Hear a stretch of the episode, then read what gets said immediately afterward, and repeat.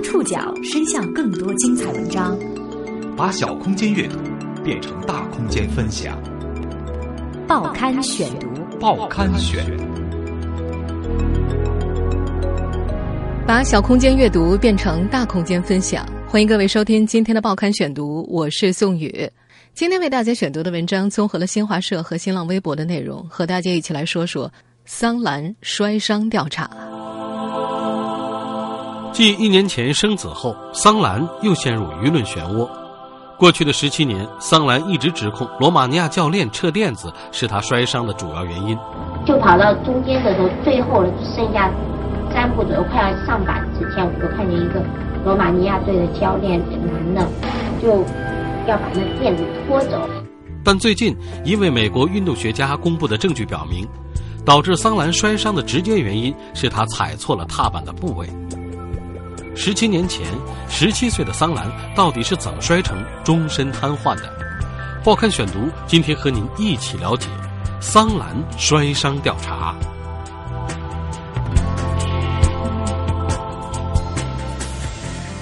距离桑兰受伤的那届友好运动会，已经过去了十七年。在过去的十七年里，这个女子时不时成为舆论焦点。在二零零八年之前。他当过北京奥运会申办大使，也当过对成型要求很高的体育彩票形象代言人。他的故事被收入小学的语文教科书中。他是国内继张海迪以来最有名的残障人士，人们一遍又一遍的传颂他的乐观、坚强和自信。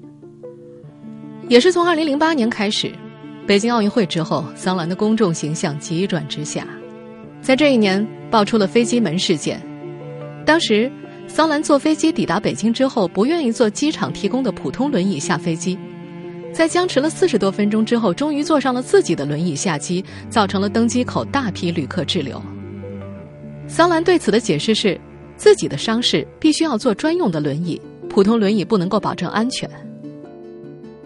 二零零九年的时候，又传出了保姆门事件，桑兰在微博上指责保姆工作失职，自己居住的环境脏乱差，由于言辞过激。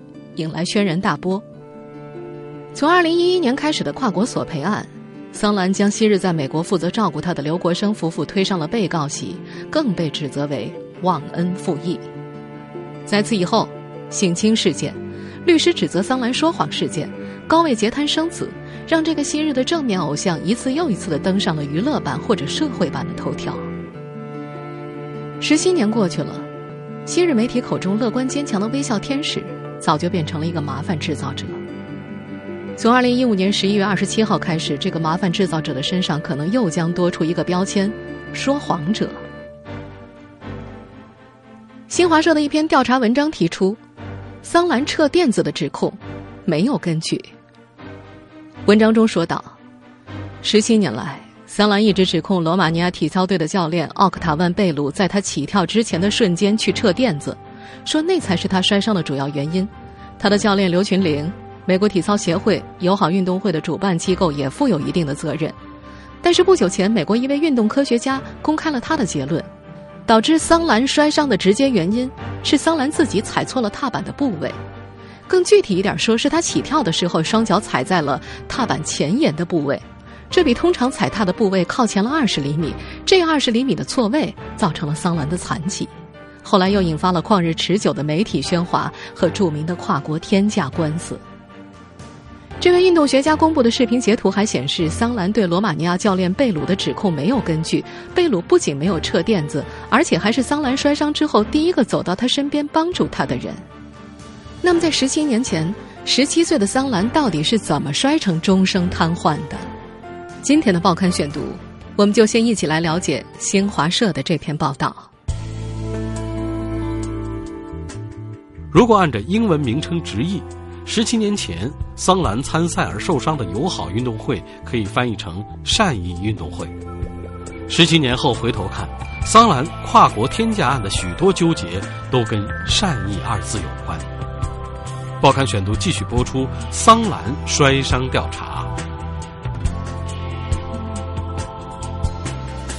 一九九八年，友好运动会在纽约举行。这是第四届，也是最后一届友好运动会。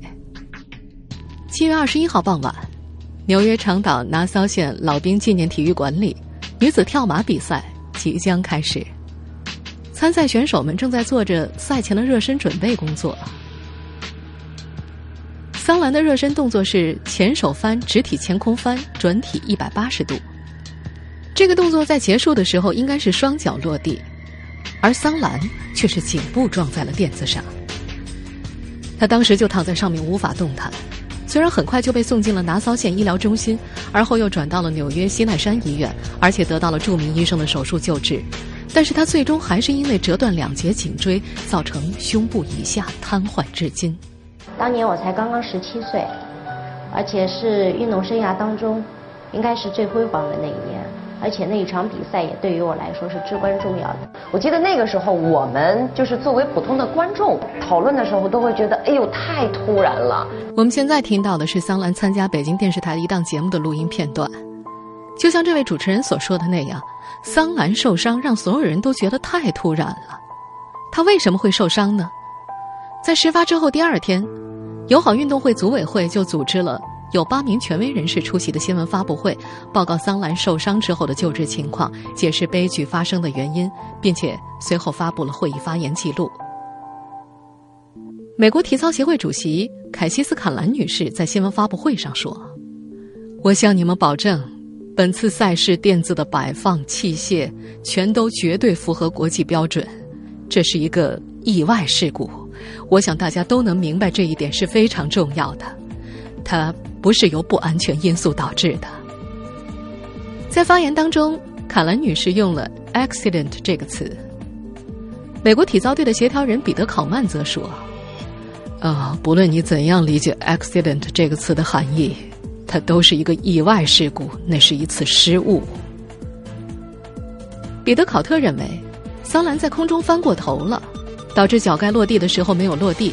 头冲下，不该落地的时候，却偏偏落了地。当时，友好运动会中国代表团团长、中国奥委会秘书长涂明德在发言当中两次使用了 “incident” 这个词来形容桑兰的摔伤事件，也承认那是一次意外。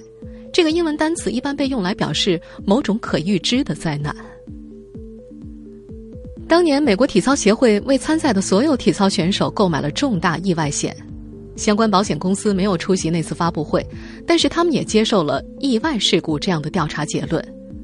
对于保险公司来说，这样的结论是不能轻易认可的，因为他们将要为此支付最高可能超过一千万美元的赔偿金。从后来十七年间他们一直履行合同的做法可以推断出，他们对于桑兰摔伤是一次意外事故的结论没有异议。如果不是意外事故，而是管理疏失，甚至是蓄意破坏，造成了桑兰摔伤。明明可以免责的保险公司，何必要心甘情愿充当冤大头呢？综上所述，意外事故发生之后，官方的结论众口一词，绝无二致，全都说桑兰的摔伤是一次意外事故。桑兰本人最初接受美国记者采访的时候，也是这么说的。但是十个月之后，在离开美国返回中国的前夕，他在接受一家媒体采访时突然改口说：“罗马尼亚教练贝鲁撤垫子才是他摔下的直接原因。”这是他第一次公开讲罗马尼亚教练撤垫子的事情。我在起跑那一个跑道上吧，前面都很好，就跑到中间的时候，最后剩下三步左右，快要上板之前，我就看见一个罗马尼亚队的教练，男的，那教练就。要把那垫子拖走。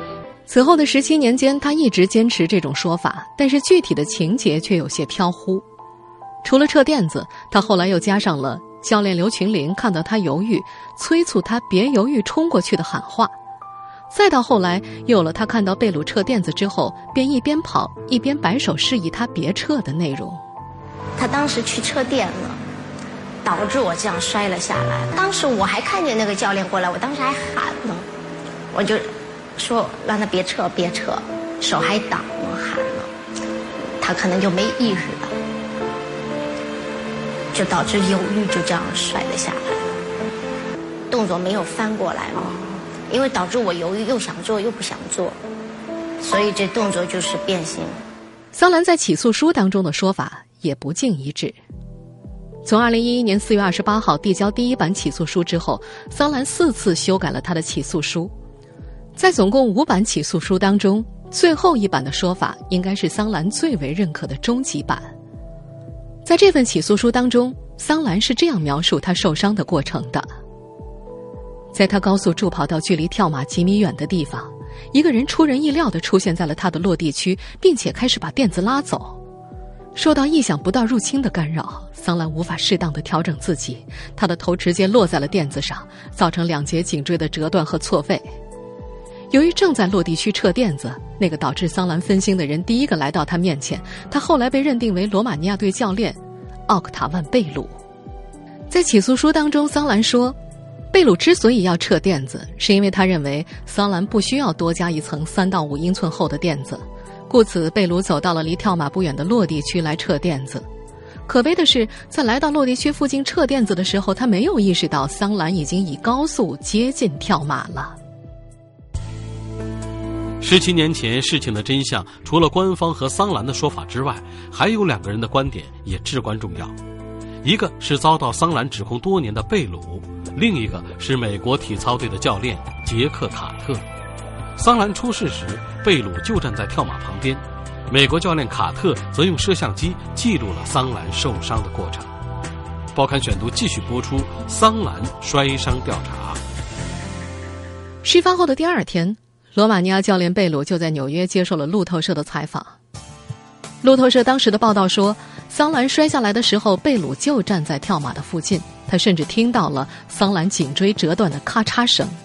他第一个赶过去帮助桑兰。他说：“听上去好像是骨头折了，这让我揪心，所以我告诉他躺着别动。”贝鲁说，桑兰犯了一个错误，在做前手翻的时候，桑兰好像用力过猛。他试图把身体团起来，一边在垫子上打个滚，但是着地的部位是他的后脖颈子，由此造成了医生后来说的脖根处两节颈椎粉碎加移位。在那篇报道当中，贝鲁分析事故原因很简单，是桑兰出现了失误，前手翻用力过猛，之后没有及时决断该做些什么自救，所以他犯了一个错误。而美国体操队教练杰克·卡特接受媒体采访的时候，已经是桑兰受伤以后一个多月了。那是一九九八年八月二十六号，较早中的记者保尔·莱因哈德发表了对卡特的采访报道。作为一名专业的体育记者，他对桑兰受伤的过程描述的非常详尽。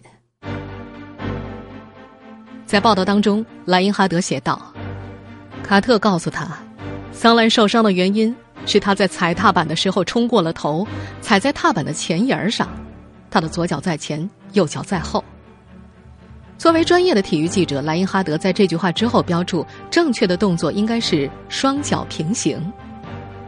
卡特还说，他意识到自己要踩空踏板，便开始团身。他过马的时候身体是蜷缩的，他的眼睛能够看到天花板上的灯光。莱因哈德在报道中强调，过马的正常动作应该是直体，视线水平，而不是向上。卡特最后说：“我想他丧失了空间感，弄不清楚自己身在何处。只要把身体伸直或者干脆团紧，他都能够化险为夷。但是我想他并不知道这些，他什么也没做，任凭自己摔了下去。”当时，杰克·卡特是宾夕法尼亚帕基茨国家体操训练中心的教练。桑兰试跳之前，他坐在与跑道呈九十度角的地方，将焦距调整到桑兰的身上。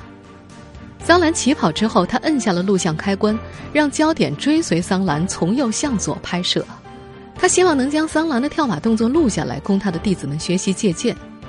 令他万万没有想到的是，自己记录下来的竟然是桑兰摔下来的那一刻。这份卡特录像，是桑兰摔伤唯一的、最直接、最为权威的物证。卡特告诉莱因哈德，就在桑兰的悲剧发生之后，他将录像倒回来，慢慢的、仔细的看事情严重到什么程度。医生到来之后，卡特从看台上下来，走到跳马附近，把一位骨科医生叫到通道里，让他观看桑兰受伤的录像。这位医生一边观看录像，一边用电话向医院报告桑兰的伤情，通知他们应该提前准备哪些设备和器具。当时，一位摄影自由撰稿记者得知卡特有桑兰受伤的录像之后不久，将消息迅速传开，很多人都盯上了卡特。媒体和官员，其中包括美国体操协会主席等，全都想要得到这盘录像。不论他们表示愿意花钱购买，还是恐吓威逼，甚至出手硬夺，卡特都拒绝将这份录像交给任何人。他说：“他不想这盘录像伤害到桑兰和美国的体操运动。”卡特说：“我的磁带太血腥了，它可不是什么令人愉快的东西。怎样做对这个女孩好，对她的家庭好，对体操运动好，我必须坚定不移。从道德伦理的角度来讲，我最好把录像带留在自己的手上。”卡特说：“他自己曾经在一场车祸当中受过伤。”接受过脊柱融合手术，他说自己当然不愿意让媒体来消费自己的伤情，将心比心，他认为桑兰也不愿意看到自己受伤的镜头在媒体上被反复播放。另外，卡特还说他会讲中国话，他跟桑兰交谈过几次，他曾经在香港执教过四年，就是这样学会讲中国话的。如果卡特真的如他所言，把这盘录像带密封在一个安全的地方，谁也不让看，桑兰受伤的真实原因恐怕就永远没有硬的证据供人评判。现在我们得知，卡特并没有百分之百的信守诺言，他至少将录像带交给过一个人，那个人就是运动专家桑兹教授。报刊选读继续播出：桑兰摔伤调查。卡特表示，不让别人看录像的理由之一是他不想让桑兰和体操运动受到伤害，而威廉·桑兹教授向他索要这盘录像带的理由恰巧也是这个。桑兹教授告诉卡特，他需要这盘录像带来研究桑兰受伤的深层次原因，以避免未来其他的运动员重蹈覆辙。鉴于桑兹教授是美国运动学会会员和力量控制方面的注册专家，还是急救医学技术员和专家级的证人，卡特很难拒绝他的请求。不过，他在两千年将录像带拷贝交给桑兹教授的时候，还是附加了苛刻的限制条件，不能让外界看到桑兰受伤的那血腥一幕。二零零二年，桑兹教授就将他对桑兰受伤原因的研究结果带到了体育生物力学国际学会大会上发表。二零一零年，他又将自己的研究结果拿到了另外一个学术研讨会上发表。二零一五年的二月十号，他将这一研究结果直接放在了自己的网页上，其中包含桑兰受伤录像带的九帧截图。至此，外界才有机会一窥桑兰受伤的真实情况。因为有卡特教授附加的限制条件，所以桑茨教授不能够将这份录像带完整的拿出来示人。不过，为了说明他的分析判断，他还是配发了九帧截图。这九帧截图的内容是从桑兰的双脚即将踩踏上踏板的瞬间开始，到桑兰的头部即将着地的一刻为止。桑兹教授的结论是，桑兰的双脚踩在了踏板的前沿处，那里比较软，因为那个部位的板子下面起支撑作用的弹簧比较稀疏，加上踏板前沿处有一个圆弧。导致一部分本该向上的力量被向下卸掉，桑兰的身体本该腾空往上走，但是却向前平冲了出去，使他丧失了空间感，导致头部首先落在了垫子上。他认为，桑兰的双脚踩踏点如果往后移二十厘米，悲剧就不会发生。这一结论跟美国体操协会的结论翻过了头，贝鲁的结论用力过了头。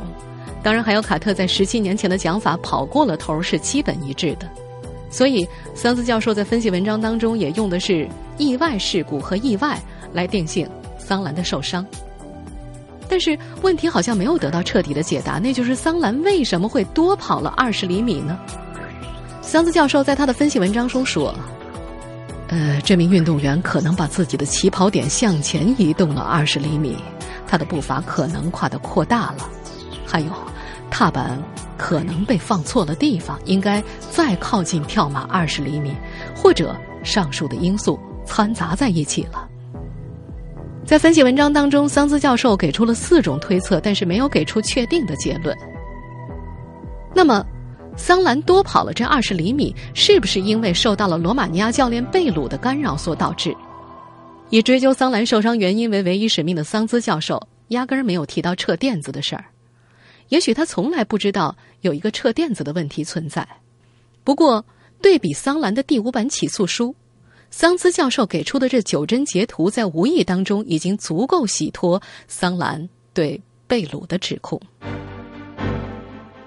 在第五版起诉书当中，桑兰指控贝鲁在他距离跳马还有几米远的时候，在落地区里撤垫子；在他摔下来的时候，贝鲁还是在落地区里撤垫子。不过，九帧截图显示，从桑兰踩上踏板的这一刻到他摔在垫子上的这段时间里，贝鲁并不在落地区，更没有撤垫子。当时，贝鲁正站在助跑区旁的踏板旁边观看桑兰的试跳，他跟落地区之间不仅隔着跳马，而且。还隔着另外一个人。除此以外，截图还显示，两层垫子完好无缺的摆放在落地区，并没有被撤走。在二零一五年二月，桑兹教授挂出自己分析文章的当天，卡特就在后面留言说，他愿意把完整的录像亲自交到桑兰的手上。他说，除了面对面的交给桑兰本人，其他人我谁也不给。他表示自己认识这个年轻的女性，会讲她的中国母语，而且跟她交谈过几次。而桑兹教授在桑兰受伤分析文章的旁边给出了卡特教练的链接，链接里有卡特的电话和电子邮件地址。新华社的这篇关于桑兰摔伤的调查，在十一月二十七号发布之后，引发了全国范围的舆论喧哗。有一些媒体和网民质疑桑兰足足欺骗了舆论十七年，在桑兰的新浪微博评论区，谩骂的评论一个上午就超过了千条，而桑兰本人则在下午一点多钟发了条微博做出回应。微博的全文内容是：不出意料，有人继续拿录像截图做文章，仅仅凭借几张截图就下了结论。其实完全可以采访一下在场的人。或者卡特教练等人，上一篇长微博已经代表了我的态度。你们如此穷追不舍，是何用意？泼脏水也不应该忘记职业精神吧？因为这个日子还不过了，妄想。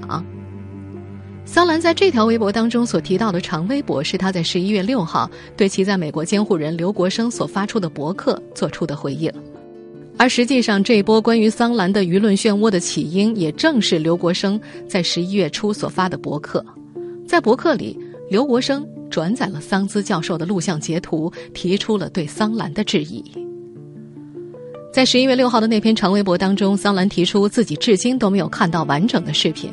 他表示，在二零一二年的时候，他曾经通过律师向卡特发去了律师函和他的亲笔信，请求他将录像带提供出来。但得到的回复是时间太长了，搬了几次家，录像带找不到了。在那条长微博里，桑兰强调自己没有说谎，几张踏跳瞬间的截图不能够证明没人撤垫子。时至今日，当年的真相到底怎样？恐怕只有公布完整的录像视频才能够说明问题。如果像卡特教练所说的那样，他愿意将录像带交给桑兰，桑兰又会不会去主动获取录像带呢？要知道，这已经不单单是他个人名誉的问题，还牵涉到整个社会的诚信。